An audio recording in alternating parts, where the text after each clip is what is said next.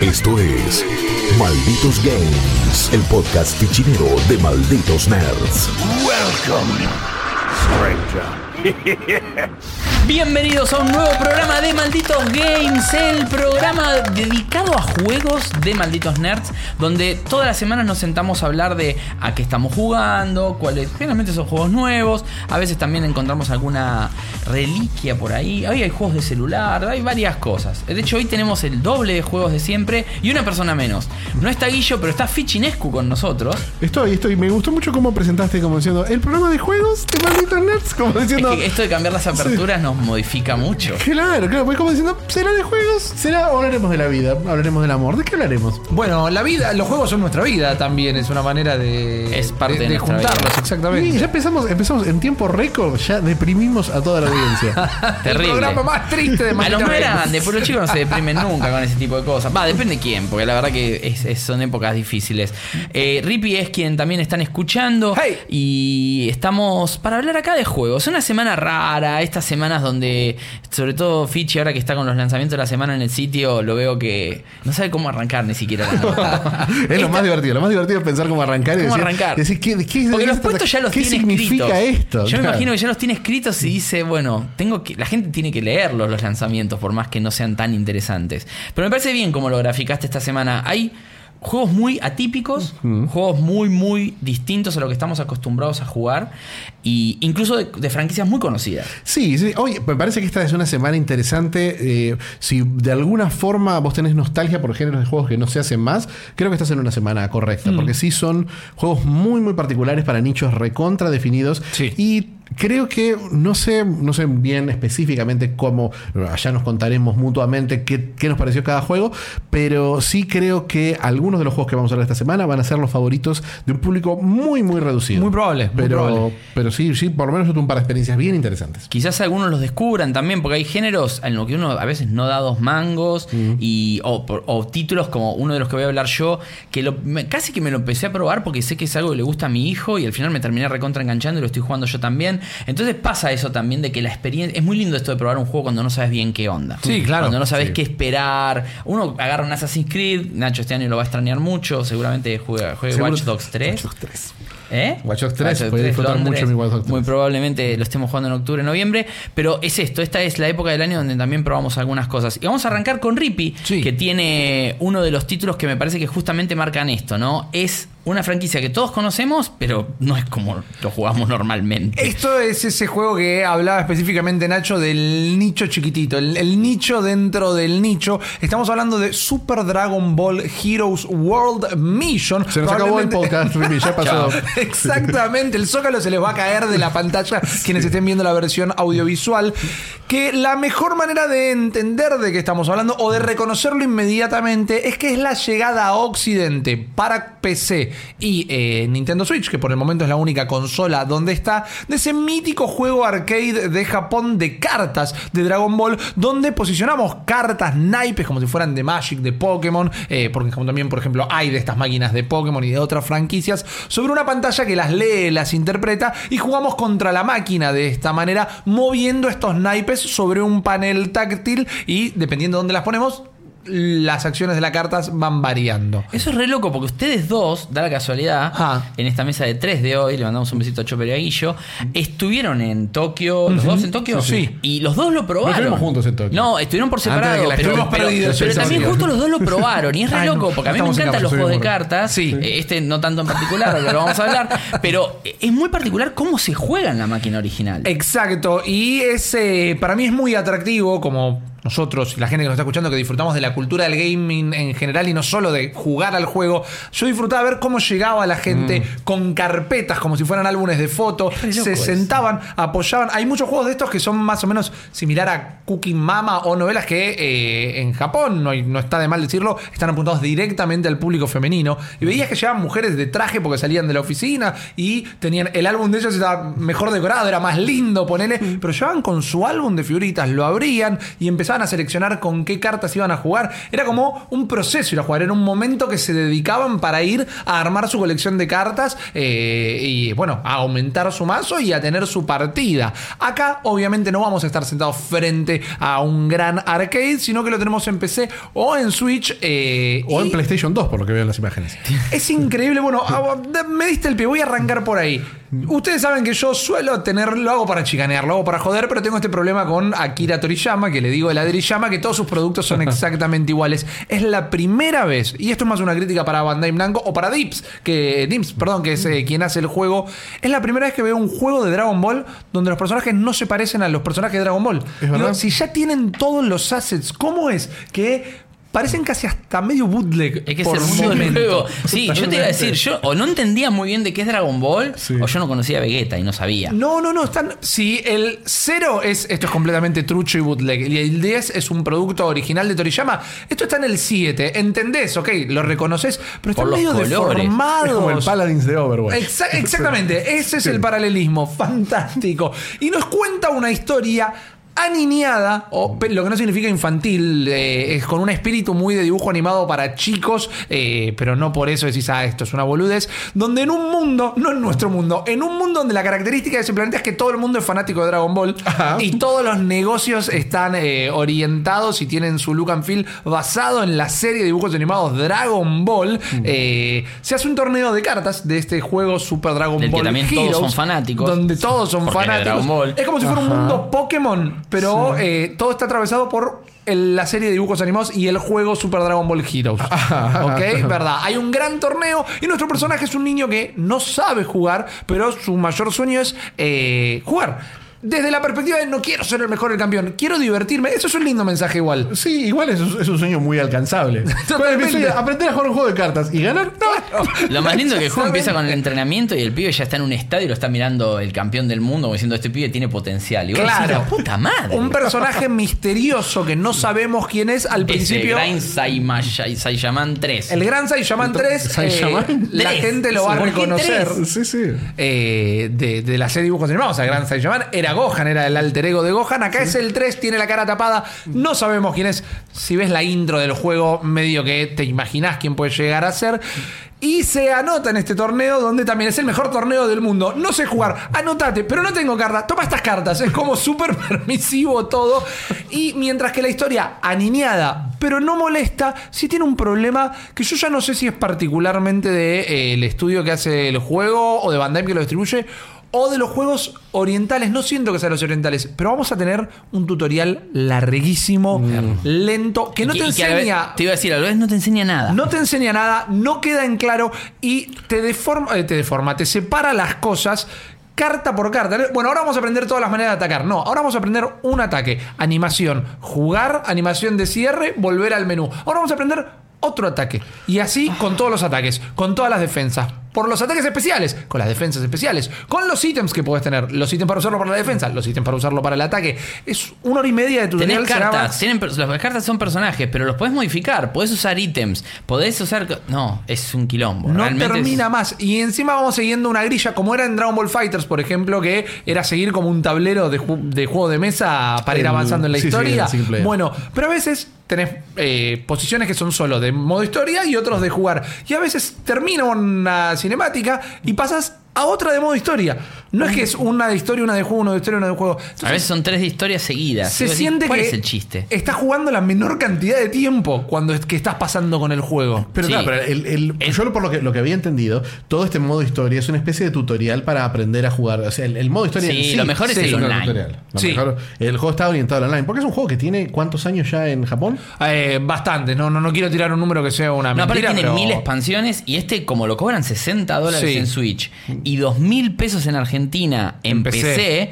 que los juegos de Bandai siempre son caros. Jam Sí, también cuesta 2 lucas y es un desastre Sí, también. sí. El precio en- y la calidad del producto, ¿no? Ya lo hablamos, Jam Force. Pero este juego eh, tiene las tipo 1200 cartas. 1190 y Exacto, pico, ponele. que Son es una locura 1200. en cantidad de cartas. Y aparte, a mí me gustan mucho los juegos de cartas. Obviamente me lo puse a jugar.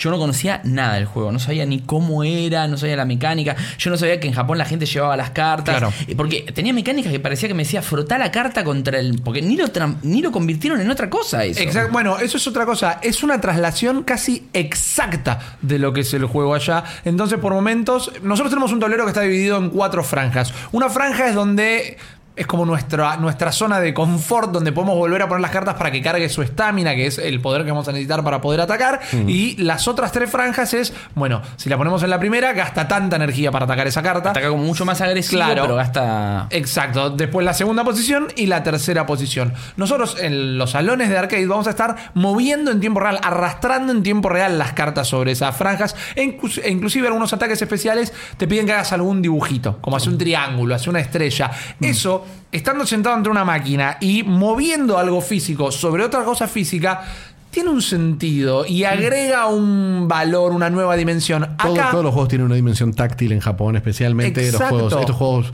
eh, que son sociales. Exacto. Acá en la Switch utiliza la pantalla táctil, que para ser justos, pocos juegos la utilizan. En PC lo vamos a hacer moviendo el cursor, moviendo el mouse. es un embole, Pero digo. no se traslada la experiencia, no sentís que estás haciendo Y aparte, algo. en la Switch en particular, te pide que hagas ciertos movimientos. Hay uno que nunca lo puede hacer perfecto. Hay uno que me dice de llegar al nivel 3. Hmm. Sí, que nunca tenés lo, que hacer- nunca lo puede hacer perfecto. No. Empecé a tocar los botones, mover la palanca. No te dice nada, te dice, mové la carta por el coso. ¿Qué carta? No tengo una carta. Exacto. Es que los menús. la- Están, están hechos como si traducidos los del, del juego arcade. están traducidos del juego. Entonces te dicen, mover la Frotá carta. la carta. ¿Qué carta? Ah, cuando, cuando no tenés una carta física. No. Porque además, eh, esto no es necesariamente malo. Para mí le resta como juego de cartas. Maxi le encantan. A mí me gustan. Soy muy malo en todos los juegos de cartas. Pero cada vez que sale uno lo quiero jugar porque lo encuentro muy entretenido. Vos las cartas las ves cuando te armás el mazo nada más. Una vez que estamos en la pelea, ves el personaje que representa cada carta. Claro, claro, aquí los veo que están como parados en 3D Claro, porque por las sobre la cartas ya no las ves Exacto, más. no las ves nunca más. Y te las tenés que acordar de memoria. Y esto es el problema de que no lo tenés en el arcade. Y otra cosa, las cartas están ni siquiera escaneadas. Le sacaron una foto con el celular Sí. y la pasaron al juego. Entonces están en japonés. Las cartas están en japonés. Sí.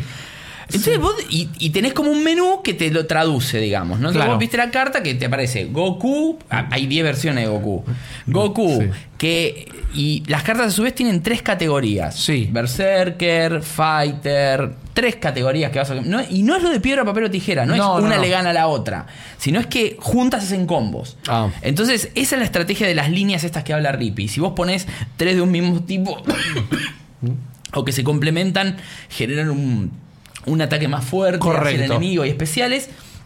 Pero el tema de que en la pelea, si no te acordás lo que hacía una carta, estás en el horno. No hay Sí. forma de verlo. No puedes volver un paso atrás o no tenés un submenú en la pelea No, para no hay forma de ver no las hay- cartas. No hay forma. No, hay te forma, tenés hay que, botón, lo no hay tenés que nada. nada. memorizar abandonar la antes. Directamente te permite hacerte. Ojo, creo que solo hasta- jugás con siete cartas. Sí. Eso es como decir, Ah, bueno, ok. es fácil de recordar. Pues es, es- es un juego de cartas, pero es atípico también. Hmm. Esto es cada carta representa un personaje. Y las pones las siete en la mesa y listo, todo el partido es así.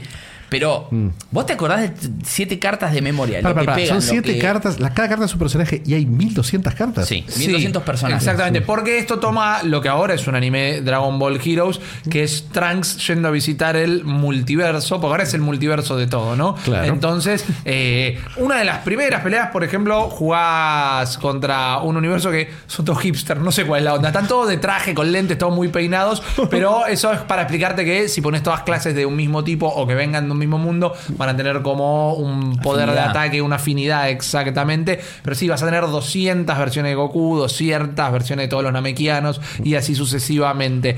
Como Maxi lo explicaba bien, yo no digo que sea un mal juego de cartas. Es atípico, está orientado a un público muy oriental que también tiene tal vez otro valor de otra otra afinidad con Dragon Ball que la Argentina la debes eh, igualar bastante, pero no es la experiencia no se traslada. Un juego de fútbol, más allá de que no estás pateando la consola, eh, Ah, lo básico eh, tiene un equivalente en el juego, en la parte digital. Acá es algo que está claramente pensado para la interacción con la máquina, para poder estar revisando las cartas todo el tiempo. Pues pues las tenés a la vista. Claro, y esto que dice Maxi de la carta que le sacaron una foto, que parece más o menos así, rompe el esquema visual. Si nos están escuchando diseñadores gráficos, les va a agarrar una embolia con esto, porque la carta, como está medio como escaneado, le sacaron una foto, tiene ese valor de ilustración de dibujo a mano Sí.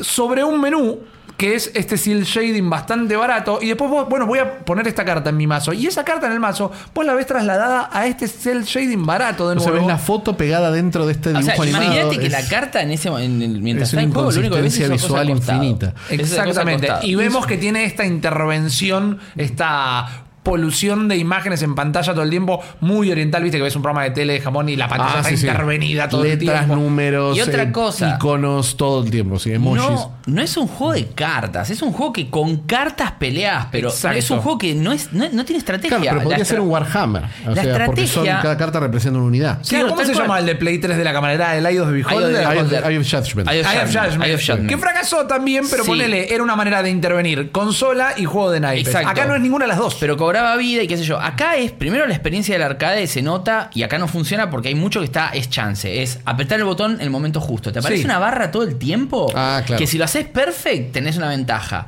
No tiene la, cada unidad no tiene una energía de ataque o de vida. Es vos tenés un total y el, el- el oponente tiene un total y el objetivo es sacarle el total de la vida al otro.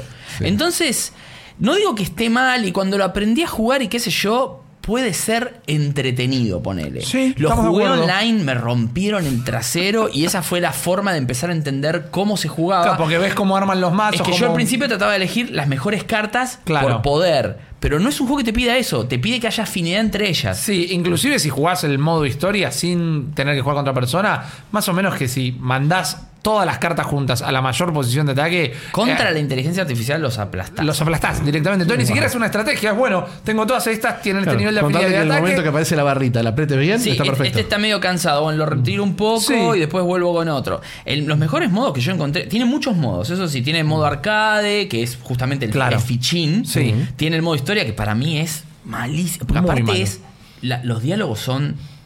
Los Sí, para mí tiene lo mismo que Fighters. De vez en cuando metían un chiste que decís, ah, ok, te reís, eh, pero es uno No, en un millón. pero Sí. Después tiene muchas cosas de meter moneditas de una maquinita y tener una recompensa. Sí. Y después tenés un modo donde vos a las gacha. cartas. Exactamente. O sea, ya es, es una máquina de gachapón, directamente. Y después vos tenés un modo que las cartas per- te permite upgradearlas y mejorarlas. Sí. No te lo permite en ciertos modos competitivos, pero es como para joder. digamos. Exacto. Entonces vos te armás cartas y con- podés comprar ítems que los sacás de estos gallapones y esos ítems se los aplicás a las cartas y les mejorás stats. Sí, pero no, no se puede usar en competitivo. Se puede usar en competitivo en el modo de decir, bueno, lo uso en competitivo, pero eh, permitiendo esto, Claro, claro. sí. Y ya Como es menos la gente partida de que te vas a Smash encontrar. Claro.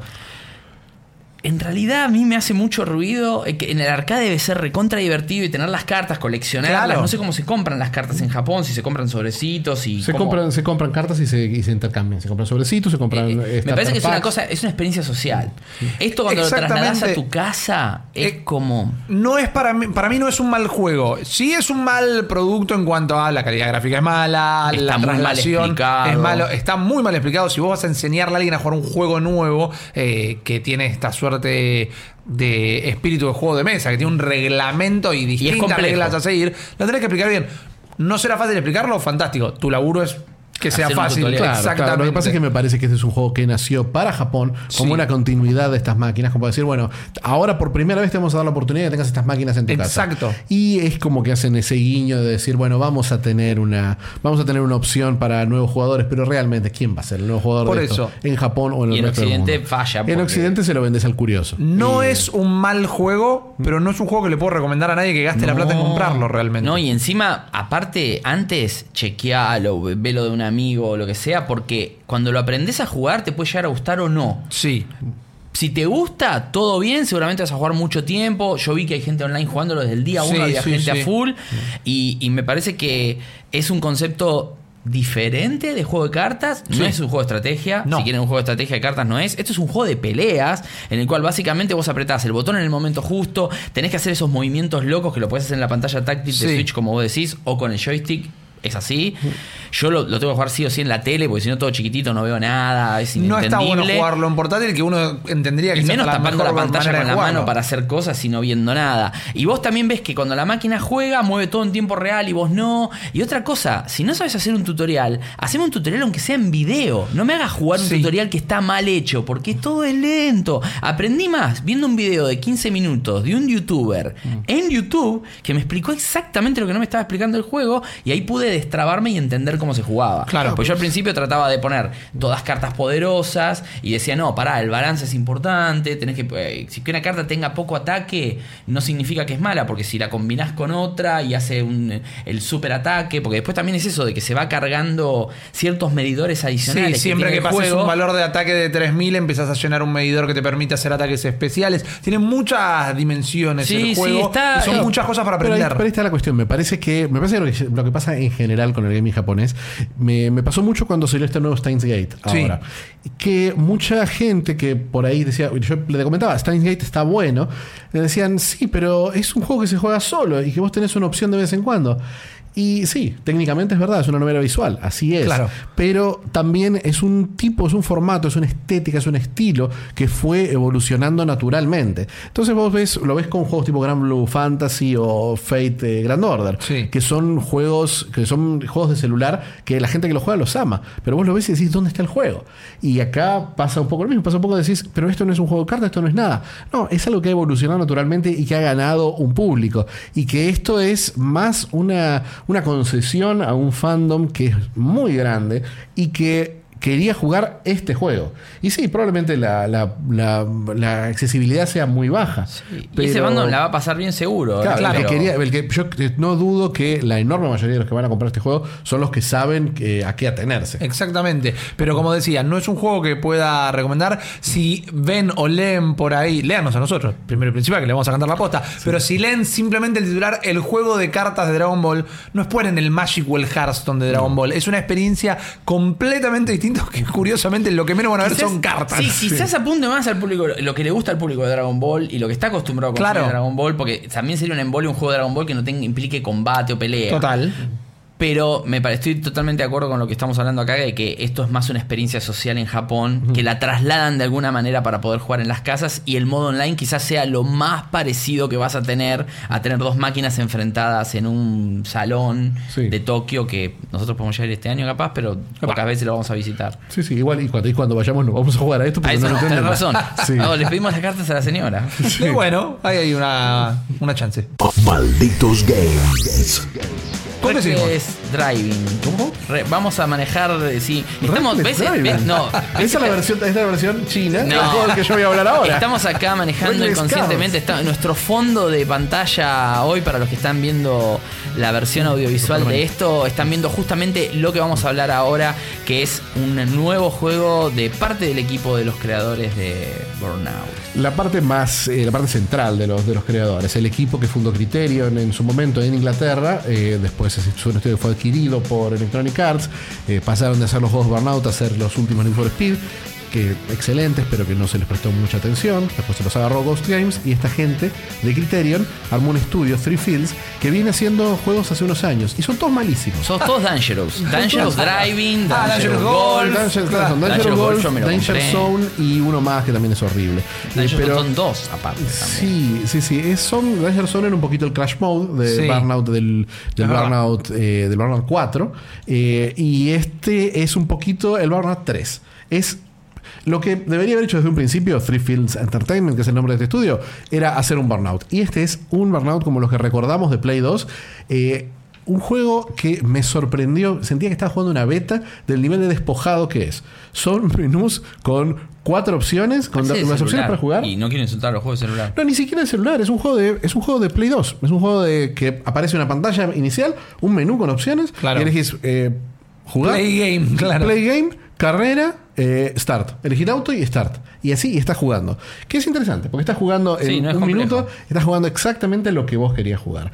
Y es una implementación para mí brillante. En- no lo he jugado mucho, he jugado dos o tres horitas, pero es una implementación que me recuerda todo lo que me gustaba de Burnout. Y al mismo tiempo no se siente particularmente viejo. Quizás por una razón, que es que Burnout era un juego viejo cuando salió. Ok, Era, claro. eh, imagínense, porque Burnout, en el momento que salió, no era un juego innovador en lo que era eh, juegos arcades de carreras. Eso lo estaban haciendo los Need for Speed del momento, que eran juegos como Most Wanted, eran juegos como, eh, como Underground, eran juegos por ahí un poquito más, más interesantes o más, eh, más desafiantes Sí. en el concepto de hacer un mundo abierto, Midnight Club, juegos por ese estilo. Claro. Este juego no. Burnout era un outrun eh, aceleradísimo. Nada más. Un Daytona. Era un juego de una simplicidad perfecta. Y la verdad esta, este lo traduce perfecto. Es el juego, es el mismo tipo de juego. Uno está jugando una carrera, uno se basa, se va a basar principalmente en turbo y derrapar. Para, para poder ir a la mayor velocidad posible. Es un juego muy, muy exigente. No. Me sorprendió mucho que hay algo que tienen todos los juegos y que tenían los Burnouts originales, que es lo que se llama en juegos de carreras el rubber banding. Claro. El rubber banding es que si vos chocaste tres veces, por alguna razón los otros autos, los que están delante tuyo, van a bajar un poquito la velocidad. Entonces te van a permitir, en cualquier momento, aunque hayas hecho todo mal, vas a tener la oportunidad de alcanzarlos. Sí. En, en este juego, en Dangerous Driving, no. En este juego de Dangerous Driving yo choqué dos veces en una, en una de las primeras carreras, que es un face-off para ganar un auto, y me dijo, está 20 segundos antes el otro. Y nunca estuvo menos de 15 Claro. antes. Aunque no choqué nunca más, hice todo relativamente bien, pero es un juego que te está constantemente desafiándote a que hagas lo que dice el título y manejes de forma peligrosa. Claro. Como verán los que estaban viendo en YouTube, que acabo de chocar de frente eh, sin sutilezas contra, contra otro auto.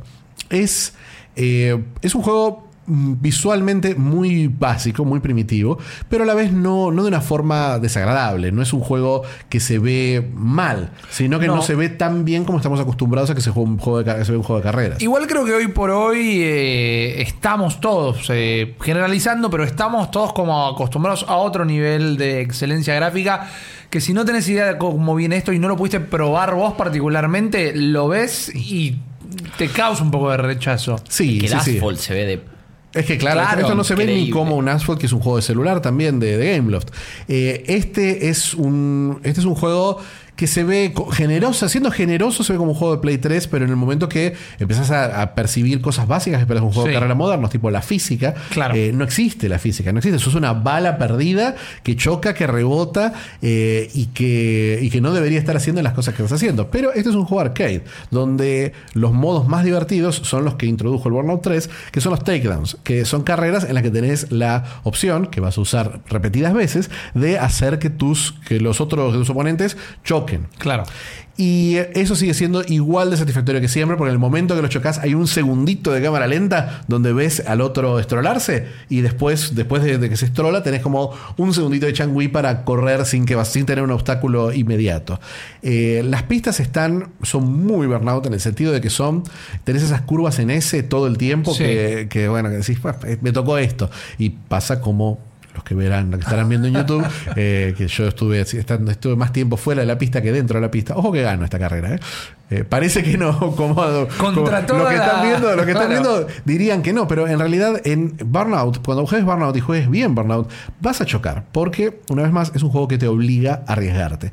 Una cosa muy muy interesante que tiene este que no tenía ninguno y me parece que es la gran innovación, es que los choques quedan en la pista. Entonces vos das una, das una vuelta Ah, mira. y los autos que quedaron chocados, aunque resucitan y vuelven después del takedown tus oponentes, eh, el cadáver queda ahí y te lo puedes llevar por delante Ah, de eso está nuevo. bueno. Eso está bueno. Y cuando haces un triple takedown, tenés un, un campo minado cerca Claro. y vas a- vos sabés dónde va a estar más o menos. Que podés usar.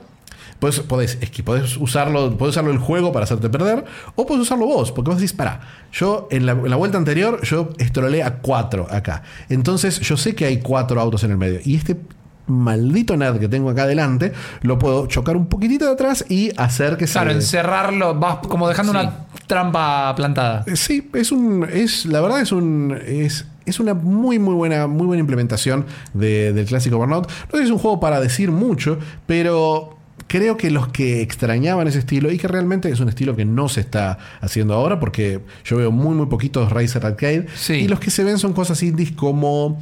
Me recordarás el nombre vos, Ripio, Horizon, El algo Horizon, Horizon. sí, el de que se podía jugar de a 4, muy outrun. El que era, uno que era como un outrun de sí, neón. Horizon Turbo. Es, Tur- eh, Turbo Horizon. Horizon, no. Horizon.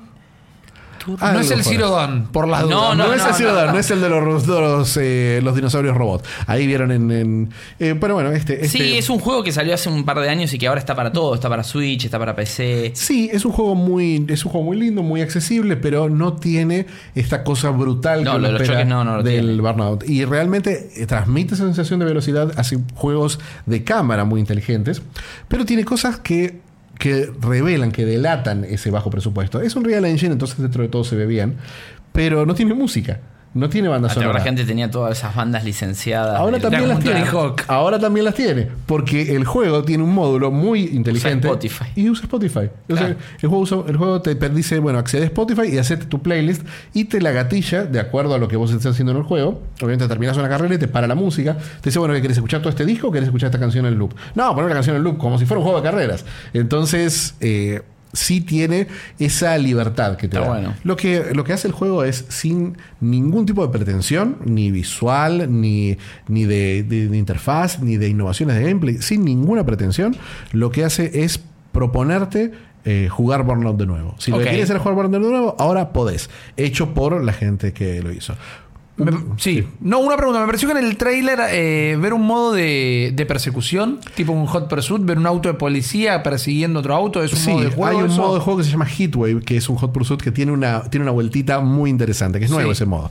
Eh, te están persiguiendo, vos tenés que ganar, tenés que ganar el tiempo, tenés que pasar el tiempo de la carrera.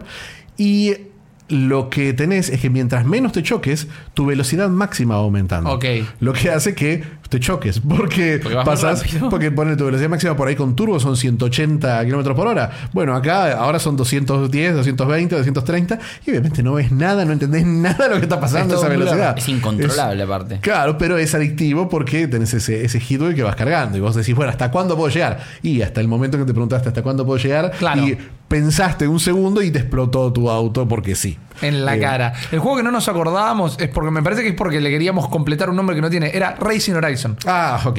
Le, le- le faltaba un subtítulo o algo, pero no, es Racing Horizon. Nada Ah, está, está perfecto. Ok. El- lo, que, lo que tiene, el gran problema que tiene, especialmente las ediciones de consolas básicas, en PlayStation 4 y Xbox One normal, es que son solo 30 FPS.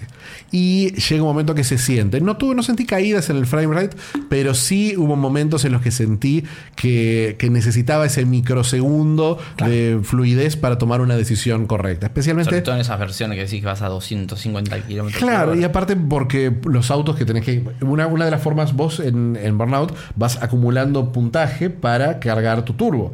Y una de las formas básicas de hacerlo es ir del lado incorrecto de la, de la pista. Entonces vas con los autos de frente, que aparecen en un segundo. Aparecen, te levantan las luces. Claro. Y ese momento en que levantan las luces es el momento en que vos decís, bueno, ¿qué hago? Eh, y acá llegas a verlos quizás demasiado tarde por una combinación de la baja definición y, El la, dibujado. y el dibujado y el- la cantidad de cuadros por segundo que sí tiene ese choque. Es un por ahí uno de los pequeños problemas que tiene. Ok. Es un juego sin pretensiones, pero hasta ahora eh, Seba Cigarreta va a hacer una, un análisis completo ya de todo el juego. Yo con las dos o tres horas que jugué, es un juego que en el momento que bajé el control dije, me compro este juego. Ok, fantástico. Así, nivel. Lo que pasa es que a mí me gustan mucho los, los Burnout también. Sí, y también me parece que para hay mucha gente que no jugó un Burnout nunca y es una oportunidad si, si logra bajar, aceptar la calidad gráfica, capaz que no está tan a la altura de lo que Es que los también, o de sea, en No el es momento, es que en el momento los Burnout eran juegos que estaban sí en una vanguardia de lo visual. Criterion era es el estudio, el estudio famoso que hizo el último juego de PlayStation 2, Claro. que es Black, que es un juego que, Que todavía aún hoy- sigue entendiendo cómo lo hicieron. Claro, hoy ves y parece un juego Play 3. Claro. Y, y los juegos y los Burnout también tenían esa calidad. Ahora ya no la tienen, pero sí tienen un buen nivel. Me parece, bueno, realmente espero que sea un éxito para que el Dangerous Driving 2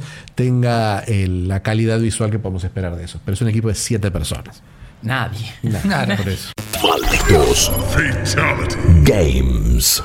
Yo les voy a hablar de un juego japonés, un juego de Chunsoft, una empresa que fuimos a visitar cuando fuimos Los a conocimos GDC. hace poco. Conocimos a mucha gente, nos mostraron un par de juegos que van a salir en el futuro. Vimos A, que es el nuevo juego que va a sacar el creador de la serie de Zero Escape, los 999 y todos ¿Cuál es? esos. Que son un file. De Somnium Files, exactamente. Que un día les tenemos que contar un poco más en detalle lo que nos mostraron, porque nos mostraron un poco del Sí, juego creo también. que todavía no podemos en realidad, pero. Eh, o sea, contar sí, pero no, lo- no lo que vimos, o sea, pero sí lo que nos contaron. Sí, claro. Eh, lo, que no- lo que vimos dijeron que no podíamos hablarlo, pero sí eh, vimos que siguen haciendo estos juegos capaz que más chiquitos y con una forma de trabajo distinta ahora. Parece que están los, eh, los desarrolladores que se hicieron famosos por estas sagas, están creando sus propios estudios y los siguen publicando Chunks Claro, ellos llaman un estudio que se llama Tukio. Exactamente. Y nos mostraron este eh, eh, de Somnium Files y nos mostraron otro que se llamaba Cristar, que es una especie de diablo con ángeles. Sí, era un RPG de acción, que quizás no te esperabas eso del estudio. Y no nos mostraron, aunque yo lo vi de refilón, el que les voy a hablar ahora, que ya salió, que se llama Sankey Zero de Last Beginning, que es básicamente el nuevo juego de parte del team que hicieron los Danganronpa, Ajá. que son juegos buenísimos, Sí, las novelas visuales de Vita. Exacto, que estuvieron en Vita, en PC, están en Play 4, ahora remasterizados. Danganronpa hay 3. Y eh, este, el director de este juego en particular que estoy hablando es el director del 2 y el productor es el productor de toda la serie de Dangan en general. Dangan es un éxito en Japón a todo nivel. Se hizo anime, eh, hay de todo. El Monokuma, que es el osito, digamos, que es como una especie de mascota diabólica que tiene ese juego, eh, se, se- se transformó en un ícono. Es- siempre hablamos de. Hoy estamos hablando de muchos juegos de nicho, ¿no? Claro. Sí. Pero es un nicho que de a poco va creciendo, ¿no? Son, empezaron porque capaz que poquitos, pero como decía Nacho también con Steingate, son, que de hecho lo publica la misma, la misma compañía, eh, son juegos que la base de fieles son acérrimos y seguramente este Sanky Zero lo van a comprar los seguidores de la franquicia no, ni si- siquiera leyendo de qué se trata. Eh, Dangan tenía todo este tema de en el primero por ejemplo eh, vos estabas en un colegio que había sido seleccionado, vos sos como un don nadie y te habían elegido eh, con eras es un colegio súper elitista, pero lo más elitista de lo elitista y te eligen a vos que sos un don nadie y vos sabés que sos un don nadie alrededor de pop idols y un montón de gente que vos decís, ¿por qué van a perder tiempo yendo a estudiar si ya están en la fama Claro. absoluta? Y después resulta que el colegio es una trampa mortal donde se arma una especie de juego del miedo muy interesante, súper recomendable al día de hoy, siguen siendo estos Sí, juegos. lo- los juegos, en general, los estudios que está publicando Spike Chunsoft ahora son juegos que agarran la novela visual y van como un pasito más adelante. Sí, En porque el caso te de interactuás. Danganronpa- En el caso de Danganronpa tenían una mecánica muy, muy interesante que era el tribunal, que era como al final de cada capítulo. Era como lo de había- Ace Attorney, de, Sí. de- Claro. pero con las balas, tenías que tener la bala correcta para, para Claro, era, era- ciertas era- era cosas. todo, todo un sistema para, de- para elegir un culpable que implicaba mecánicas de juego que en general una, una novela visual no las Exacto. tenés. Y, te, y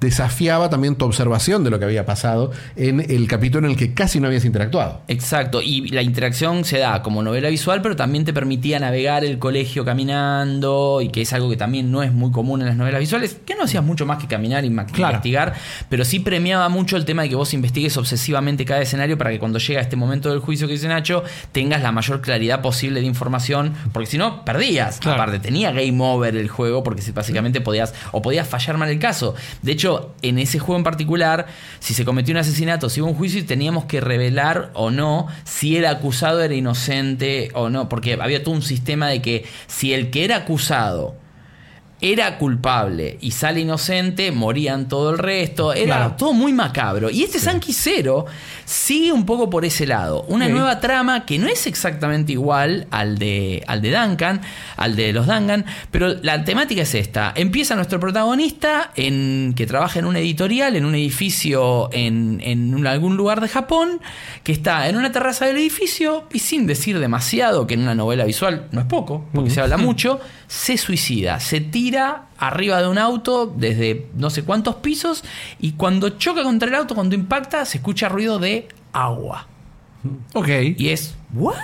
Y de repente despertamos en una isla donde no sabemos qué pasa, donde de repente nos aparece una chica que es muy rara, muy chica también en edad, tiene 14 años aproximadamente y tiene un brazo de metal y una pierna de metal y nos da la bienvenida a esta isla y como estos juegos, como los Dangan, como todo, de a poco nos vamos enterando de qué se va a tratar esta locura que también incluye muchas mecánicas nuevas que no son nada comunes en una novela visual como pueden ser los elementos de survival. Claro, pero esto, esto es más, esto está por ahí en categoría más cercano a un RPG que una novela visual, ¿no? Exacto, a ver, tiene muchísimo novela visual. Sí, sí. En 10 horas que estás jugando, 7 horas estás hablando. Claro. No hay que engañarse de que te la vas a pasar eh, jugando. En todo caso, es medio un dungeon crawler porque es una grilla, se mapea a medida que vas caminando. No te podés mover libremente, o sea, te mueves por cuadrícula, hacia adelante, hacia atrás, rotás sobre tu Claro. eje, caminas hacia adelante. Los enemigos siguen patrones muy básicos, no, no es algo avanzado. O sea, vos te peleas contra una cabra, porque tiene esta- estas cosas que tienen los japoneses. Una cabra loca que te empieza a correr y a pegarte, y vos le pegás con tu party, que puedes armar de hasta cuatro, para eh, ir juntando recursos y demás. ¿Es por turnos el combate? No, es en tiempo real. Pero hay como turnos invisibles donde si vos te quedas quieto, obviamente te va a Claro. pegar más veces el enemigo porque el tiempo está pasando. digamos. Entiendo. Pero si vos tenés un tiempo lógico que sería como vos decís tu turno. Claro. Pero vos básicamente te peleas y te puedes dar vuelta, irte corriendo Bien. y el personaje también te va a correr. No entras a una instancia de combate, No, sino que estás no, ahí. no, no, es no es tipo Dragon Quest. Claro. No, no es tipo Dragon Quest y aparte vas a agarrar objetos que son clásicos de supervivencia, porque tenés sed y ese tipo de cosas. Está medido, no es una cosa que te vuelve loco. Y si bien yo este juego no lo terminé todavía, de hecho acaba de salir ayer y tarde encima, porque tuvo un retraso y terminó saliendo como a la noche, yo sí jugué la demo, que la demo, aparte de lo que yo avancé ahora con el juego completo, te dejaba jugar casi cuatro horas y Ah, se las bastante. recomiendo. Claro. Porque en Play, una demo de un juego que es tan importante saber si te gusta o no, que te deje jugar cuatro horas, es bastante. ¿Te para guardaba el progreso? te guarda el progreso. Ah. Así que es súper interesante eso para poder eh, eh, decidir si lo querés comprar o no. El juego, básicamente, lo fuerte, lo sólido del juego es la historia. Y los argumentos que manejan estos, estos loquitos de, de- de- del Japón, que siempre vienen con estas ideas que son originales y casi tan como originales son retorcidas. Resulta que hay un programa de televisión que es el equivalente del osito Monokuma en Dangan, que en ese programa, que parece filmado en, otro lugar, en el pasado incluso, porque está en blanco y negro, hay un chico que es medio tonto, que es el ayudante de una especie de oveja, que no es mecánica, pero habla, y que les recomienda y les da las misiones a estas personas que son siete que están Sí. habitando esta isla y son, según le- le- les informa la tele, eh, los que son los encargados de repoblar la tierra que desapareció. Vos no tenés idea si esto que estamos viendo es cierto, no es cierto. Pasa mucho en este tipo de juegos que todo el tiempo se están planteando si lo que le dicen es así o no. Y pocas veces resulta siendo no. Claro. el tema, el planteo lógico es decir, che, esto no puede estar pasando, no podemos ser los únicos eh, en la humanidad que quedamos. Y aparte, el pibe recuerda que se suicidó, recuerda lo que le pasó, pero no sabe si pasaron 10 segundos desde el momento en que se. desde Que él tiró. se tiró. O si pasaron meses. Claro. Y hay cosas que no cierran. Los personajes. Porque no quiero contarles más de lo que pasa en las primeras horas, también argumentalmente, porque es muy importante la historia. Igual conociendo estos juegos, las primeras horas son las primeras 20 horas porque Claro. dura 45 como mínimo. No, terrible. No sé cuánto dura este juego. El, para mí el primer Danga me duró 20, 22 horas. Los otros fueron un poco más largos. Sí. Pero, por ejemplo, particularidades de jugabilidad. En este juego el- el- la- la- todo gira alrededor de que somos clones. Sí. Y por eso la oveja y el guiño de la oveja. Claro. Los, en vez de ombligo, tenemos un pad de joystick, una Ah. cruceta. Helada cruceta. Como nosotros. Exacto. Y con esa cruceta podés clonar al personaje si muere. Todos Ah, los personajes de la isla, incluyéndote vos mismo, pueden morir y los personajes de la isla pueden re- clonarte y tener una copia de vos mismo. ¿Cómo funciona la clonación en este mundo loco?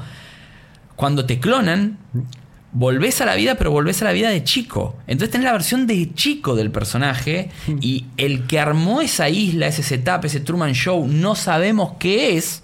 O si es algo real también. Porque hay como micro espacios que reconocen del mundo que ellos habitaban. Por ejemplo, el protagonista reconoce en uno de los edificios una versión distinta de la editorial de donde él mismo se mató.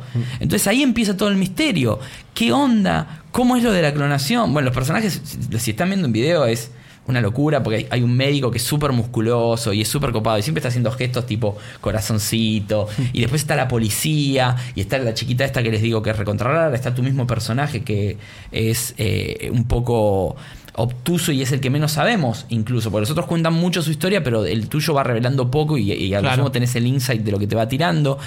Pero esto de la clonación también tiene como un tema de que la vida pasa de forma súper acelerada. Entonces un clon vive 6 o 7 días, por lo que tengo entendido hasta donde llegue el juego. Y envejecen muy prematuramente y de golpe, incluso casi sufriendo esa situación. Onda, cuando llega el momento de envejecer es... Pasa en un momento y pasa de tener 20 años a tener 45 en un saque. Entonces envejecen de golpe, pierden Claro. habilidades ¿Y qué haces? ¿Te, te clonás de nuevo? Cuando mueren, Sí. lo podés clonar de vuelta. Si, Ah. si lo mata algo, Sí. podés clonarlo y tenerlo de vuelta. El truco es nunca tienen que morir todos al mismo tiempo. Porque si no, no tenés quien hay quien clone. Y hay una máquina para clonar que es como una especie de arcade que también tiene que tener puntos para poder clonar a la gente. Tiene como un costo.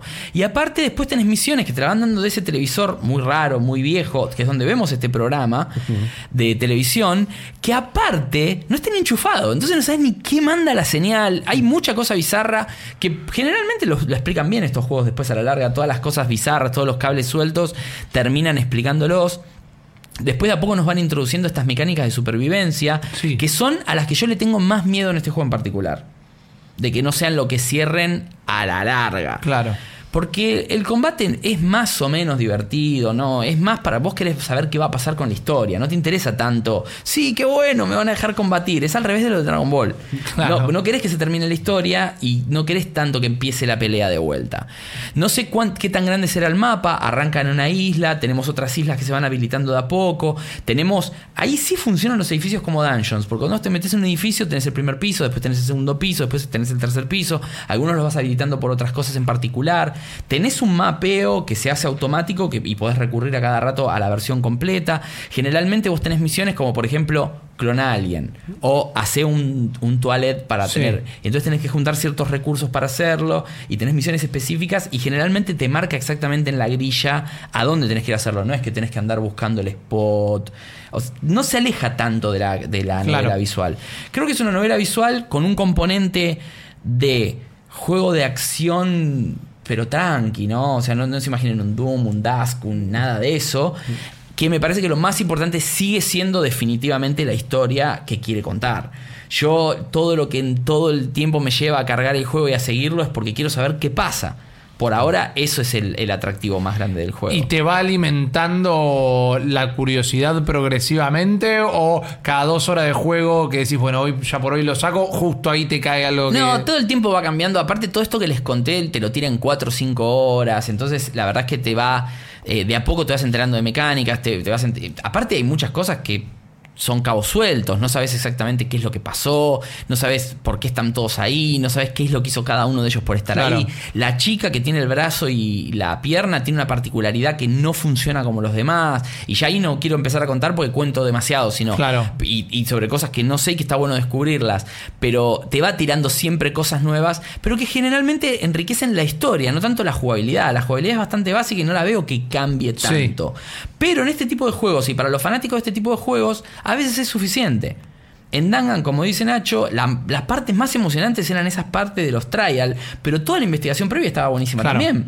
Sí, sí, sí. Y me pasaba con los Zero Escape también que, me, que incorporaban muy bien los escape rooms dentro de la historia. Y era como un equilibrio que hacían. Y aparte los escape rooms tenían una conexión temática. No sé si en este caso eh, toda esta mecánica de combate, clonación, exploración eh, se siente temáticamente relacionada con lo que está se, contando. se siente relacionada más que nada porque te lo pone. Es un relleno para mí. Es no tanto para estirarlo, sino para inventar una, algo nuevo, digamos. ¿no? Se les ocurrió que la mejor idea para explorar la isla y que por cómo funcionan los clones y lo que tienen que hacer, tener que conseguir ciertos recursos y que la idea de conseguir esos recursos, en vez de, no sé, que te llega a cierto tiempo un drop o lo que Sí. sea, ir a buscarlo. No complica mucho porque tampoco es tan difícil y todo se puede elegir en este juego, el nivel de dificultad sobre todo. Es más, tiene un modo en donde la exploración no es importante y seguís la historia. Claro. Entonces, el- a nivel recursos, no podés simplificarte la vida. Quizás es demasiado, pero si te gustan las, las novelas visuales y vivirlo más puramente como eso, también lo puedes hacer. Eh, tiene, ¿Podés eh, modificar la, la dificultad mientras jugás? Eh, O es ¿Sabes que ahí me mataste?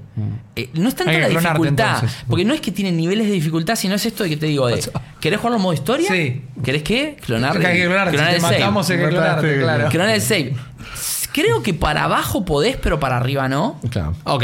Me gustaría Sí. decir, pero sí al principio te deja muy claro que los dos modos de juegos principales son ¿qué querés jugar? ¿El juego con modo exploración Claro. o el juego? Claro. Tipo modo historia. Está bien, es algo que está pasando mucho también en, en los juegos. En los juegos por ahí más complejos, más de mundo abierto y todo eso, tener un story mode. En los juegos de Bioware, los últimos lo tienen todo. Es que yo creo que el que no le gusta el gaming y le gusta más las novelas visuales y le das esto, te quiere matar Claro. por la parte que no corresponde. A mí me encantó el setting. La verdad que es un juego que me encantaría poder jugarlo tranquilo, darle tiempo, porque me resulta muy interesante. Sí, está. A mí, a mí me gustan mucho este tipo de juegos japoneses. eh, son los que más me gustan. De hecho, los que son novelas visuales, pero que también tienen una vueltita Claro. jugable. Me gusta. A mí me, me agrada que tenga esa parte también. Stein Por ejemplo, es un juegazo, pero es básicamente un libro. Que está buenísimo, pero son 60 horas de leer. Claro. Sí. Que te tenés que estar como preparado para eso. Pero si te gusta, hoy dijimos que era el juego de los nichos. Si te gusta las novelas visuales, sobre todo, y te gusta esta vuelta un poquito retorcida, porque me imagino que se va a complicar mucho más Sí. también en cuanto al argumento, me parece que este es un juego que le tenés que prestar atención. Y más teniendo en cuenta una demo Claro. que te permite explorar una, una parte importante del, del juego. Después, yo lo que me di cuenta es hasta haber terminado la demo. Yo cuando me di cuenta que cuando terminé la demo dije, yo este juego lo quiero seguir jugando. Claro. O sea, no, lo tenía claro. No es un juego que dura. Es más, en un momento pensé que me iba a dejar en un cliffhanger y no era la intro del juego. Y después siguió la demo, como dos horas más. Así que, muy bien. Arranca exactamente como empieza el juego y por eso te permite usar el save. Claro. Hasta A mí me duró cuatro horas. Yo soy de revisar todo meticulosamente, qué sé yo. Pero el promedio de la gente es 3, 4, 4 Está disponible en Play 4 y PC. Está disponible en Play 4. Pero en PC no está la demo. ¿No Ok. está demo en PC? No está la Buen demo. dato. Ah, Por ahora no está la demo. Pero en Play sí. Porque cuando lo habían anunciado, habían anunciado que la demo iba a salir para los dos. Mira vos. Así que algo les debe haber pasado. Es Porque me parece problemas, se eh. retrasó, ayer, como ayer se retrasó, no. Mm. Salió 8 horas después en PC. En PC te regalan el OST, el Ok. soundtrack. Bien, el precio siempre suma. Y en PC cuesta 600 pesos. ¿Qué? Tampoco es mal precio. Es, Y es- y no, Play 4 60 cuánto dólares. Ah, ¿en serio? Bueno. O sea, es una Claro. ridiculez. Sí. Bueno, es jugar la Pequeño demo detalle. en Play si tenés la suerte de contar con las dos y después Claro. comprar el juego en PC. Porque Y la pasar así el realidad texto. es que lo jugás, en- se juega perfecto en PC. Claro. Malditos Games. Bueno, yo voy a ir con un juego que es de nicho dónde lo van a jugar, pero es una franquicia completamente AAA que es The Elder Scrolls. Pero en este caso, Blades, la versión de celular que lo habían presentado en un E3 en 2017. El año pasado, si no yo me lo jugué el año pasado. El año pasado también estuvo, lo pudieron probar en Sí, el piso de E3. Y es, sin ir más lejos, es un Elder Scrolls, es de donde eh, la, la- la famosa saga que tiene aventuras como Morrowind, como Skyrim. Creo que Skyrim hoy es el punto de referencia para el gamer moderno. Y se siente como si fuese un juego de la envergadura que nos suele dar Bethesda. Es un Elder Scrolls por todos lados, nada más que está en tu teléfono celular. Con esta gran eh, cualidad de poder jugar con el teléfono en vertical. No es que es un juego que estás obligado a tener en horizontal y manejarlo como si fuese una consola portátil, sino que el juego está completamente pensado para que lo juegues con una sola mano. Hablemos primero de lo que propone este Blades. Nosotros, y como suelen ser los Elder Scrolls, arrancamos sin saber nada de nuestro personaje, sin crearlo ni siquiera, sino que arrancamos ya metidos en una aventura, explorando un pequeño bosque, hasta que terminamos llegando a una ciudad, nuestra ciudad de origen, donde nosotros nacimos y nos criamos, pero está completamente devastada. Están los edificios derrumbados, hay cosas que todavía están prendidas a fuego o recién lo están apagando. Vuelo microtransacciones. Y todo el mundo te empieza a reconocer, ¿no? Te empieza a decir, eh, yo te conozco, vos de chiquito venías a jugar acá, te robabas golosina del kiosco de la esquina. Y ahí es donde empezás a hacer tu personaje y te van contando la historia una vez que vos elegís de qué raza querés ser. Yo, por ejemplo, me hice un eh, elfo oscuro en una de las pasadas, después tenés humanos, tenés todos los mismos personajes que pudieron hacerse en Skyrim, también con sus cualidades. Y ahí te van contando la gente que te va reconociendo un poquito de tu historia y la historia del pueblo. ¿Qué pasó? ¿Por qué está todo derruido? Porque pasó un ejército y rompió todo.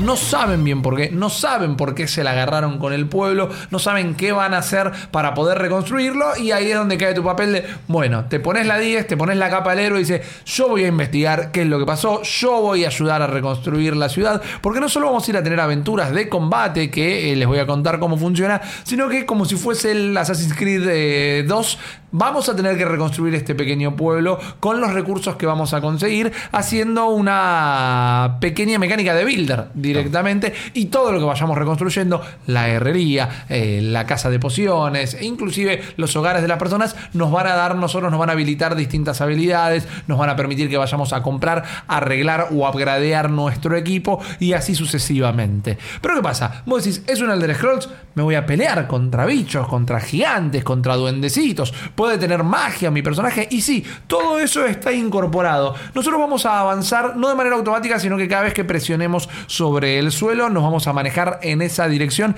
Se ve increíble, la verdad que para que sea un juego de celulares se ve increíble. Yo tengo un iPhone 7 que ya tiene un par de años largos, que ya está pidiendo pista y sin embargo en ningún momento se me ralentiza el juego. ahí para abajo no anda en nada.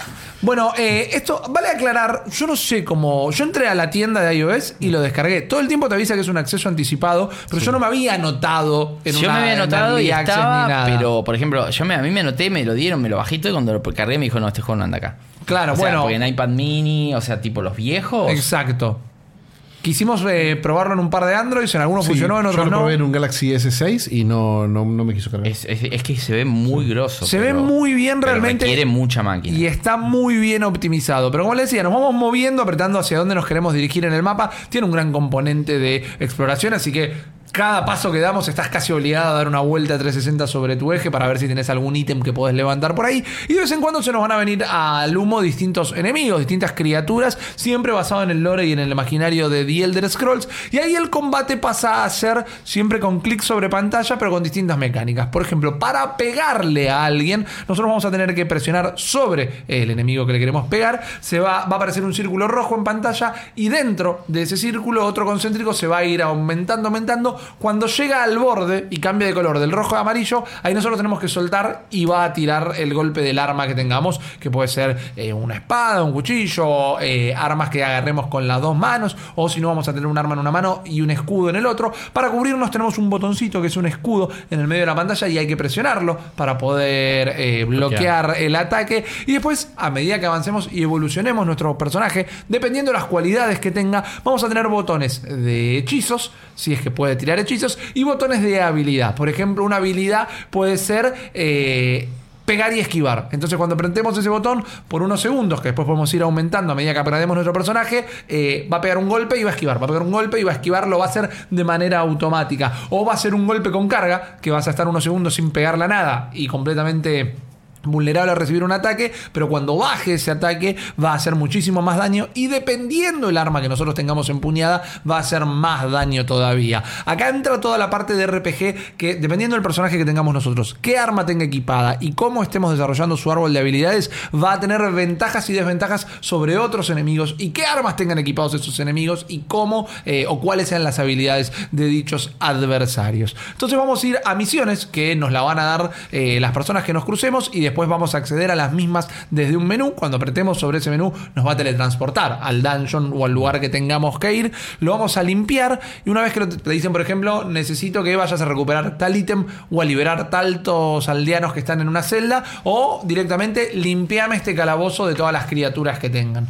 Una vez que las terminamos, no, que las terminamos, perdón, nos va a decir, bueno, ¿querés terminar la misión o quedarte explorando? Puedes hacer para levantar más ítems y luego con todo lo que levantamos nos va a permitir, si fueron, si encontramos armas o ropa, cambiársela a nuestro personaje, si subimos de nivel, manejar estos tres árboles de habilidades para ir incrementando nuestro poder y también directamente cofres que vamos a encontrar. Hay microtransacciones, como preguntaba Maxi hace un ratito. Eh, las microtransacciones son unas gemas verdes que levantamos bastantes también, así que no estás decididamente obligado a pagarlas con dinero real, eh, con, con dinero real. El dinero de real, real es yo no lo chisme. toco. Será de sus hijas, ahora será de su nieto. A mí A no. More le encantan las tenemos entendido. Las gemitas.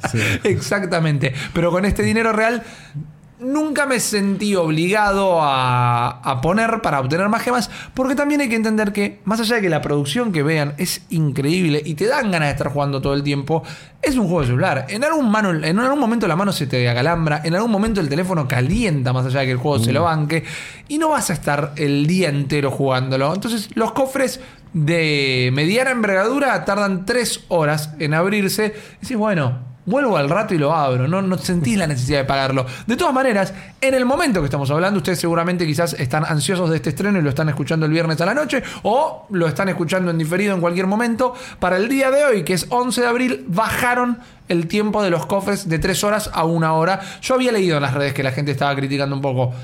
A mi parecer, no era tanto 3 horas. Pero bueno, una hora son 2 horas menos, Sí, fantástico. aparte una cosa Sí. es tres horas para abrir un cofre de un bono y otra cosa es que te, te impida jugar durante Claro, tres bueno, horas. Nunca eso- tenés eso bloqueado. es- eh, sí, no te impide jugar, pero sí te limita las opciones de las cosas que puedes ir haciendo. Y obviamente, esto- estos juegos funcionan así: tiene una curva que es no es una curva sutil que va creciendo suavemente, exacto. sino que en las primeras 20 horas lo jugás y está todo perfecto y estás todo el tiempo comprando cosas. Y cuando te llega la primera traba de verdad, es una traba, es una puerta Sí. que se te cierra y anda esperando a apagar el celular 12 horas y fíjate. Lo que pasa es que también al ser una beta, un alfa incluso, no sé cómo, cómo está no- nomenclaturado ahora. Como se- early access, nada Claro, más. Early Access todavía no sé ni si está el contenido completo, no, no, no, sé, no sé, está- para está- mí Hay un contenido muy, muy básico. Me parece que la prueba que están haciendo principalmente es técnica de performance en distintos, en distintos aparatos y eh, de justamente ves estos cambios de la cantidad de horas, viendo cuáles son las microtransacciones que funcionan, porque sí están habilitadas. Sí. Les- eh, Grippy, yo no lo probé porque justamente mi teléfono no se lo banca, pero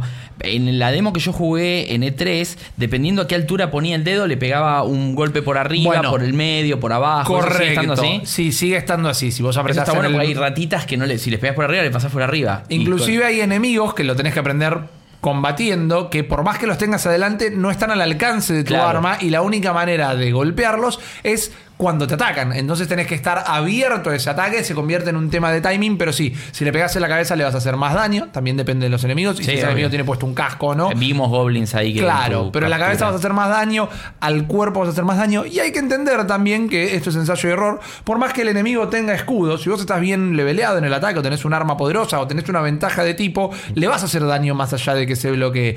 También es eh, importante bloquear uno, porque más allá que vas a tener pociones para curarte, y en casi todos los dungeons hay comida tirados por todos lados, te pegan y te pegan bastante fuerte. Y lo que hablaba Nacho de la curva de, de dificultad es así: las misiones de uno o dos calaveritas, que es como está marcado, te las comes en un pancito, y los enemigos.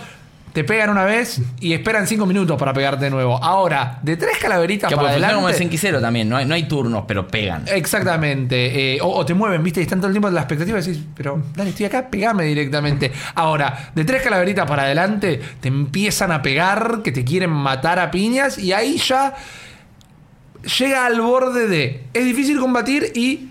Esto no funciona así con, en- con un solo dedo. ¿Me Claro. explico? Eh, Bueno, si el botón de ataque, por ejemplo, vos no puedes apretar el botón de defensa inmediatamente después de atacar. Tiene un delay de dos segunditos que se pone en gris hasta que aparece, que entiendo que es la simulación de, bueno, acabo de hacer este movimiento de golpe. eh, Hasta que vuelve la espada imagínenlo, para atrás. hasta que vuelve la espada para atrás y vuelve el escudo para adelante, pasa un segundo. Fantástico. Pero el enemigo no me está dejando de pegar. Entonces ahí el realismo y todo lo que se puede hacer con un solo dedo en un teléfono queda un poco desfasado. ¿Siempre vienen de a uno?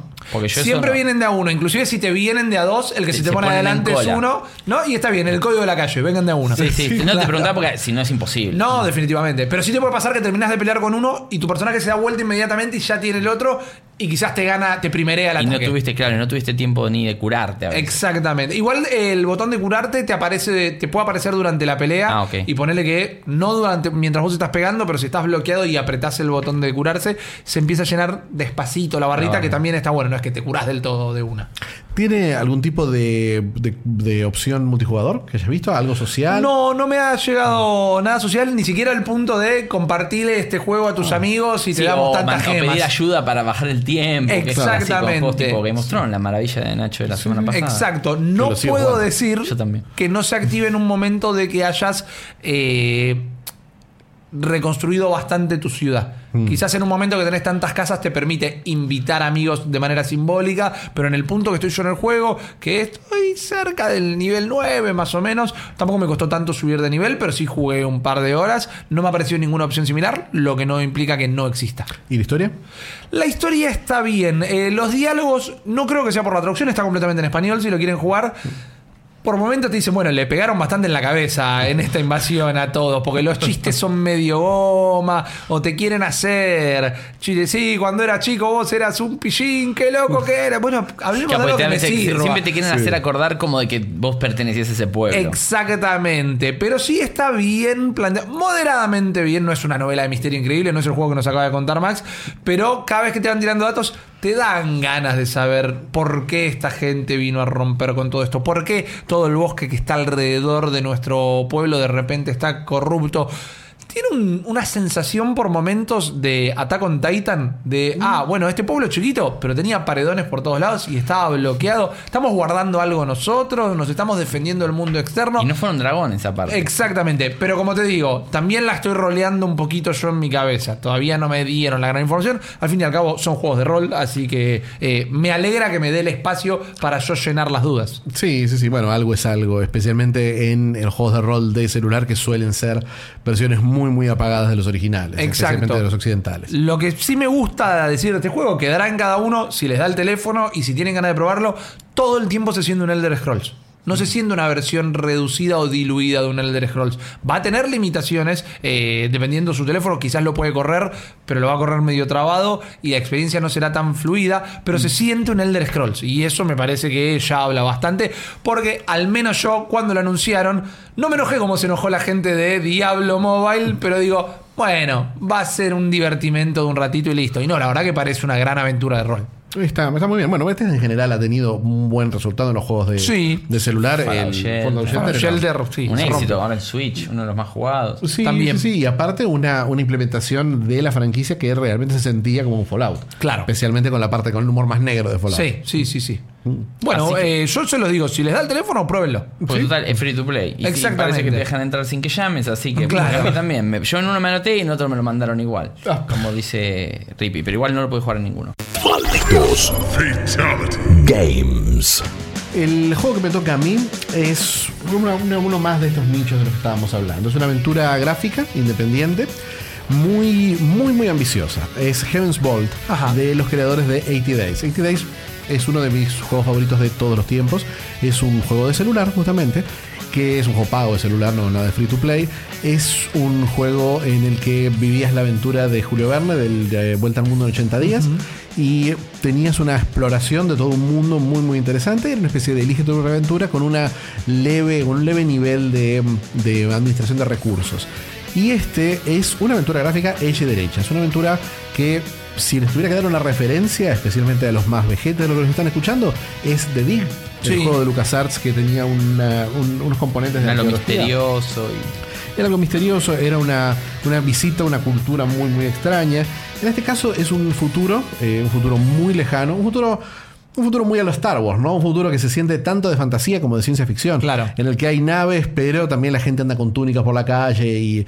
Sí, y como la que avanzaron cultura- en ciertas cosas. en ciertas cosas y en otras menos. Eh, hay robots, pero también hay eh, una cosa, una, una forma muy medieval de con- conducirse entre estas, entre las facciones del juego. Es una especie de imperio persa eh, moderno. Donde, donde hay un planeta principal, hay una nébula espacial, donde hay una especie de galaxia que se explora a través de unos ríos hechos de aire y agua, que son un planteo al menos muy interesante.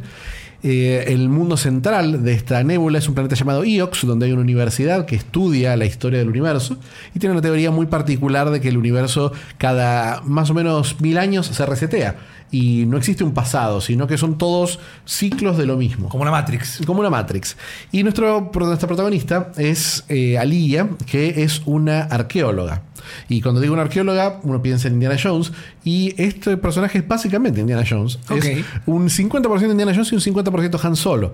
Porque es una arqueóloga. Un medio 100% aventurera. Harrison Ford, entonces. Eh, un 100% Harrison Ford, que es lo correcto. Eh, es un. Es una arqueóloga, eh, pero también es una especie de cazarrecompensas de buscabotines espacial, que viaja de planeta en planeta investigando con una, una seriedad académica eh, la- las viejas culturas y a la vez junta objetos y los vende al mejor postor.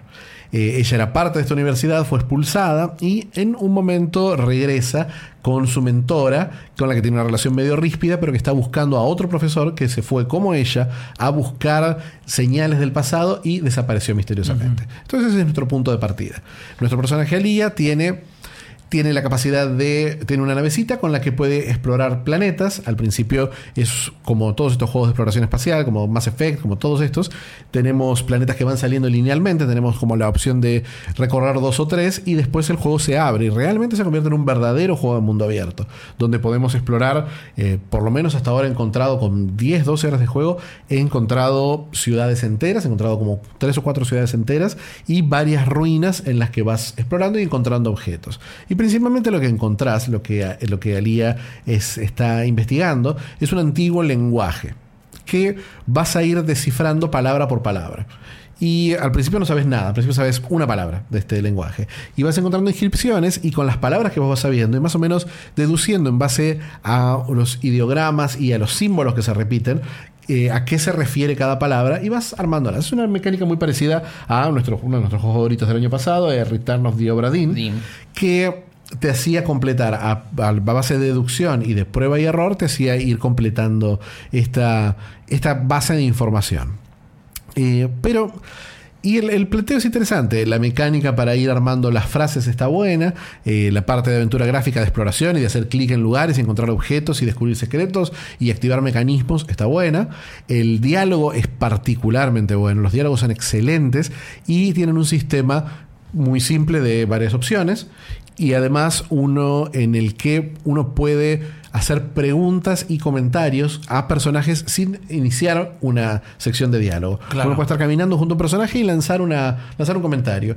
Y es contextual. Entonces están pasando por el lado de una, una escultura y Alía va a hacer un comentario sarcástico sobre la, la escultura. Y el robot le va a contestar. Eh, como Han Solo. Tiene un compañerito, Alía, que en este caso es un robot, eh, que tiene una personalidad medio citripiesca. Y bueno, hacen eso, exploran la galaxia, van encontrando cosas. Al principio, cuando la aventura es lineal, eh, es prometedora, es muy muy interesante. Hay un buen equilibrio entre conversaciones, entre conversaciones que nos hacen ver de otra manera esta cultura, donde nuestro planeta, el que nosotros representamos, es un dominante, y lo empezamos a ver como un posible opresor, porque vamos conociendo a gente de otras culturas que no tienen la misma visión positiva que tenemos Claro. nosotros sobre este mundo. Y de a poco vamos entendiendo cómo funciona este universo. Un universo muy original que a mí personalmente me recuerda mucho más a la ciencia ficción literaria que a la cinematográfica. Particularmente a una autora que no sé si habrán leído, que es Úrsula K. Le Guin. No, no. Es, es la autora de la saga Un mago de Terramar y libros como La mano izquierda de la oscuridad y Los desposeídos. Eso, es, es una autora que murió hace un par de años. Muy, muy interesante y que tiene un punto de vista mucho menos orientado al conflicto. Porque generalmente las historias de ciencia ficción eh, son, bueno, se viene una guerra, bueno, Claro. estas dos naciones están en guerra y entonces viene un salvador. Y Son Esta no es- pesimistas, son- generalmente. Son, pesimistas y son, son siempre orientadas. eh, la ciencia ficción es una excusa para tener un conflicto que no tenga, eh, que no tenga los, lo- lo- las derivaciones culturales y sociales que podría tener en un mundo real. Entonces son muchas de las películas de ciencia ficción son excusas para contar películas de guerra. Claro.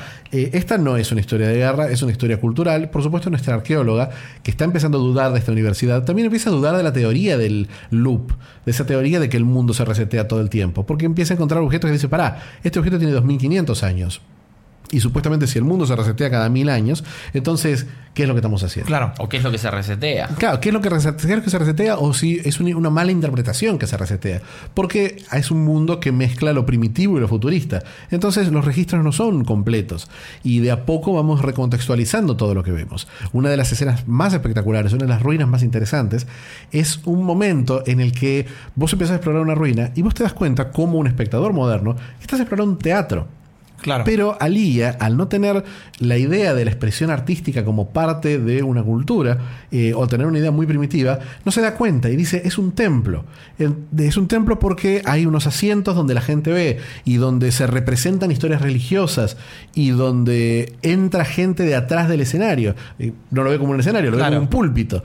Entonces es, es muy interesante esa lectura. Hay, hay como eh, miradas muy interesantes dentro del juego, pero lamentablemente también es un juego que se desdibuja mucho. Un juego tan ambicioso, tan grande, tan largo. Sí, tan- yo me imaginé que. No, no me imaginé una cosa así, por lo que había probado en la demo. No, no, no, no, son 20 horas de juego por lo menos. Hasta ahora todavía ni, ni- no siento que ni descubrí la mitad de las, de las ruinas y he explorado 6 o 7 ruinas ya.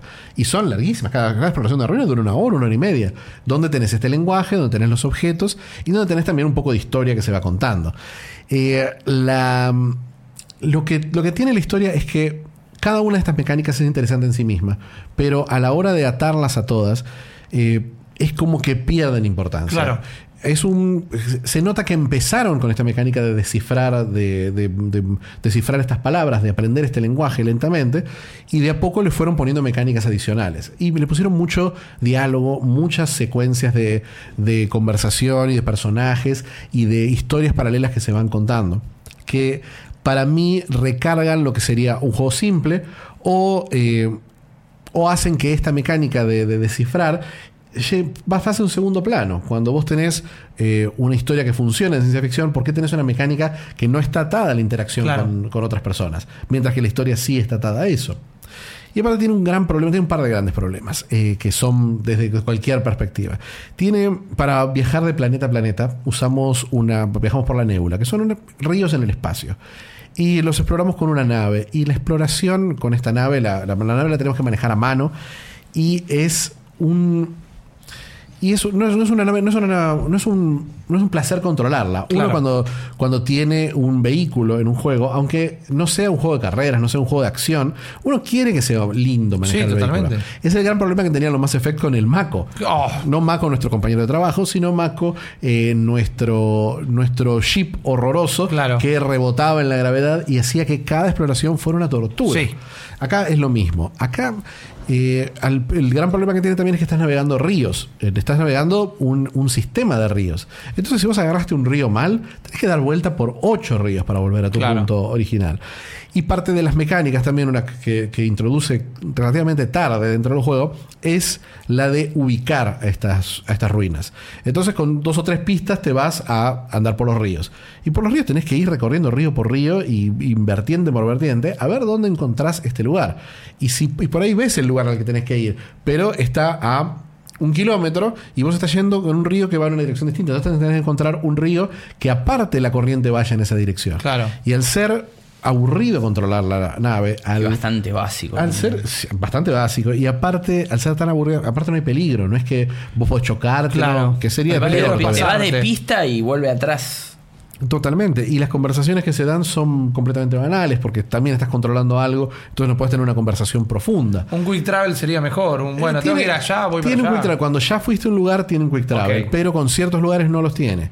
Entonces es un poquito molesto. Tiene, un, tiene una interfaz de línea de tiempo que está muy, muy bien implementada, donde cada una de las cosas que vos haces eh, se refleja en la línea de tiempo. Por ejemplo, si vos agarras un objeto, no tenés un inventario, sino que en la línea de tiempo, en el minuto que agarraste ese objeto, aparece.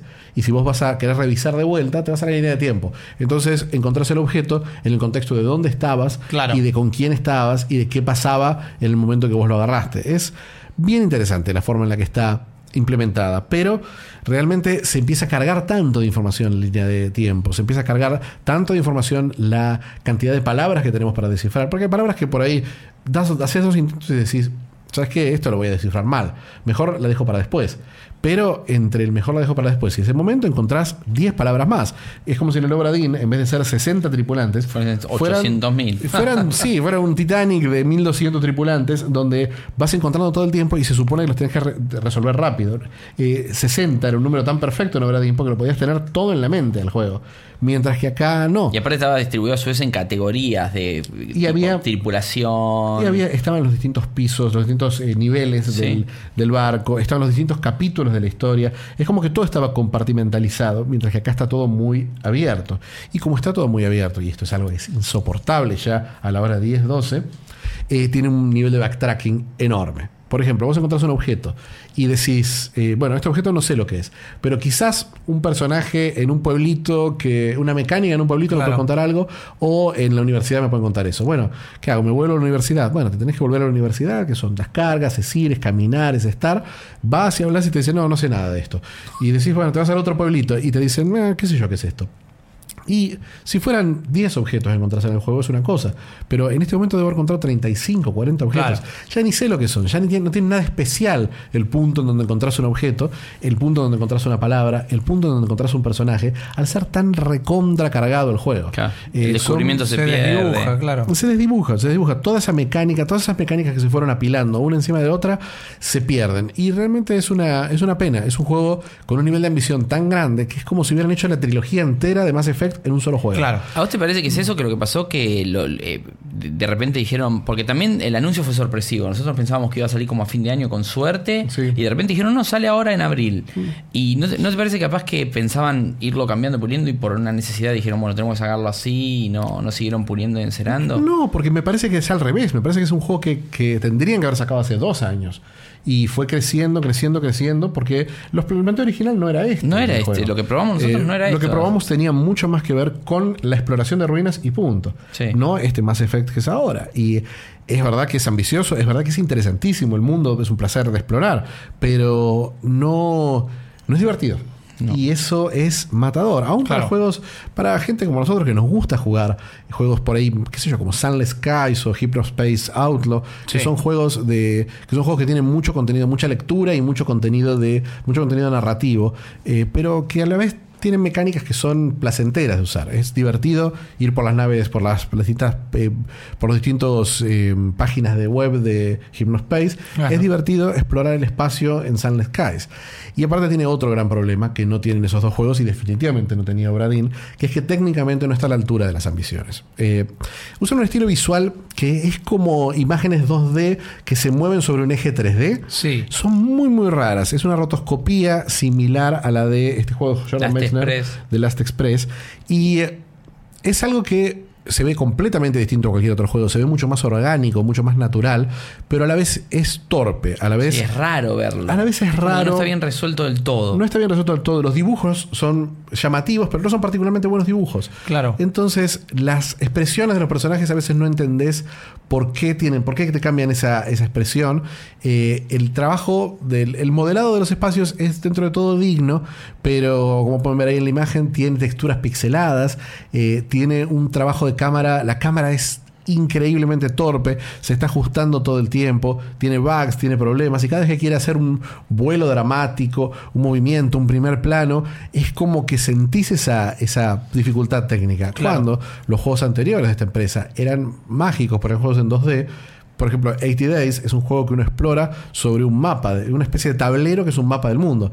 Y con zooms a ese tablero, con siluetas que van apareciendo atrás, con iconos que entran y salen, eh, con, solamente con eso logra una sensación de inmersión completa. Mientras que este juego Y andaba perfecto en celular. y andaba perfecto en celular. Y este juego no te no logra esa inmersión, no logra. Sí, este efecto de que cuando vas caminando va dejando un fantasma. Es que en realidad es como, es, que hacer. va- es como que se va, va a- moviéndose como si fuese por casilleros, pero vos lo movés en tiempo real, entonces es muy raro. Es confuso, Es como no que se difumina y aparece. Es confuso, es, confuso con- es confuso cuando tenés a este, a este personaje solo, pero cuando tenés una ciudad entera de personajes que se mueven así, Ah, todos hacen lo mismo. Parece todos que mismo. linkeando todo el tiempo. Claro, es. Es, Es como se mueve, no hay animación. claro. Claro, Básicamente es como que se desplaza. Es como que se funde un cuadro a otro cuadro. Y, y tiene, y tiene más sistemas. Tiene, por ejemplo, un sistema de agotamiento que por alguna razón el personaje se agota. Y una de las ruinas la tuve que explorar agotada que anda a la mitad de la velocidad. No, eso, eso, eso ya posta, eso me, me enerva. Y la velocidad ya es lenta de por sí. Claro. Es, es, Ahí ya van- buscan otro tipo de juegos, como decir, bueno, ahora metamos el elemento de survival también. Sí, ¿no? Sí, es como que tenían la necesidad, la exigencia o la intención de, bueno,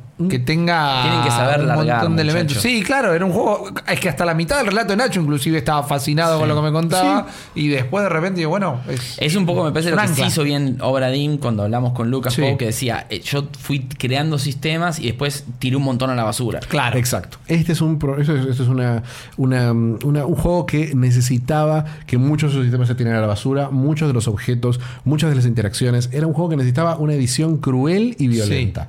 Necesitaba cortarse de 20 horas que dura a 6. Necesitaba que lo lineal fuera. que lo, lo- lo abierto se convirtiera en lineal porque no es un mundo placentero de explorar. Nadie Y está si- buscando un Mass Effect tampoco. no, no, y aparte un Mass Effect, aún con lo que hablábamos recién del, del Mako, del, del ship ese horroroso Sí. que tenían, eh, era un placer explorarlo, era un placer ir a la nave, hablar en la nave, era ir de un lado a otro, ir a un lugar, qué sé yo, conquistar, o sea, que haya un cambio catastrófico en la guerra y volver a un pueblo que no íbamos hace rato y ver Claro. cómo reaccionaba la gente. Había, había un mundo que estaba respondiendo a nuestras acciones, mientras que acá no, no se siente, no se siente eso. Los diálogos, una vez más, son excelentes, el universo es fascinante y estoy seguro que la historia va a llegar a un final satisfactorio. Pero realmente, mientras más lo juego, menos ganas de jugarlo me dan. No, terrible. Esto fue todo por hoy. Vamos a repasar los juegos que hablamos. Primero Dragon Ball Hero Super War Dragon Zero. Ball. Super es encima. Es Super Dragon Ball Heroes World Missions. Un juego de cartas que no es tanto de cartas, una adaptación eh, digital a un juego físico. Que es lindo poder tener el, eh, la versión en Occidente porque creo que es algo que todo maldito nerd siempre tuvo las ganas de probar, pero no está bien hecha la adaptación. Y que es muy caro. Sí, definitivamente En tanto muy en PC caro. como en Switch, que es en las dos plataformas donde está, es muy caro. Exactamente. Dangerous Driving es una pequeña maravilla, es un burnout clásico, eh, rehecho para el presente. Es un juego que tiene la velocidad que uno espera, que tiene un par de innovaciones muy sutiles pero muy efectivas de juego, y a pesar de que no se ve como uno esperaría que se viera un juego de carreras moderno, es muy satisfactorio para los que extrañan ese estilo. Son esos juegos que extrañamos, como también no hay muchas novelas visuales copadas, o sea, salen de vez en cuando. Esta no estamos seguros de si va a seguir prometiendo hasta el final, pero Sankey Zero, eh, Senki Zero, eh, The Last eh, eh, Beginning, es un juego muy interesante en su premisa, no, por lo menos no repite la promesa de Exactamente, es, si bien la muerte siempre tiene algo que ver Sí. con esta gente. Se llaman Death Games. De Death Es- Games, género tal se llama. Death Games. Y, y- y hay como mucho morbo atrás de todo eso. Los diseños de personajes son interesantes, la música es copada. Y como les dije, en PlayStation 4 tienen una demo, con lo cual lo pueden probar. probar y en PC tiene un precio muy, muy conveniente, porque a 600 pesos es muy difícil que si es tu género salgas defraudado. Exactamente. Conveniente también The Elder Scrolls Blaze, que es gratis. Es una. Tenés un buena teléfono de miles de dólares, Sí, pero- bueno, claro. Gratis es relativo siempre en el mundo sí, de los pero- pero videojuegos. funciona. Eh, si ya lo tienen en el teléfono, no van a tener que pagar extra, a menos que quieran eh, caer en las microtransacciones, que el juego no te obliga a ellos, al menos no en la cantidad de tiempo que yo lo pude probar. Me parece que para lo ambicioso que es, cumple bastante, no tanto como el que nos contaba Nacho. Para mí, Heaven's Bolt era mi juego más esperado del año, probablemente, pero no está a la altura de las expectativas. Las primeras dos horas son excelentes, pero después se derrumba en una serie de mecánicas que no están del todo bien implementadas y un mundo abierto en el que hay muchas cosas para hacer, pero que la cantidad de cosas te abruman. Igual hay muchísimos juegos en malditosnerds.com que pueden revisar. Está de hecho Hypnospace Outlaw, que es uno de los juegos favoritos de este año, ¿no? Definitivamente. Este año es mi juego favorito. Es, es uno de los mejores juegos que yo jugué también hasta ahora. Y hay un montón de oferta de juegos independientes, de algunos juegos AAA. Estamos esperando ahora en abril. Pronto vamos a estar hablando acá en Malditos Games de Days Gone. Un juego que también retrasado al infinito. Esperemos que con un mejor resultado. No hay muchos tanques en abril. Mortal Kombat nos Mortal queda Kombat, también. Sí, tal cual. Te iba a decir justo. Y salvo Mortal Kombat y Days Gone, o sea, Sí. AAA, son dos juegos que prometen y que seguramente estén bien. Yo creo que Después de sí. lo que probamos de Mortal Kombat. Igual eh, julio, igual abril parece noviembre comparado, comparado- con mayo. Comparado con mayo, ¿no? en mayo prepárense, cómprense todo ahora y métanse, métanse abajo de una mantita y olvídense de que salen juegos. Porque En los mayo podcasts es- de mayo vamos a hablar casita robada, Sí, el. Sí. Pero bueno, y tienen para como siempre para escuchar en Spotify, en cualquiera de sus eh, redes de podcast RSS favorito, en Google, en Android, en quiero decir es lo mismo, en Apple y todo lo demás, y obviamente en Vorterix todos los viernes a la medianoche el estreno del capítulo y en YouTube también por si quieren verlo fuera de tiempo en, en, en- su red. Este es como estamos en todos On lados.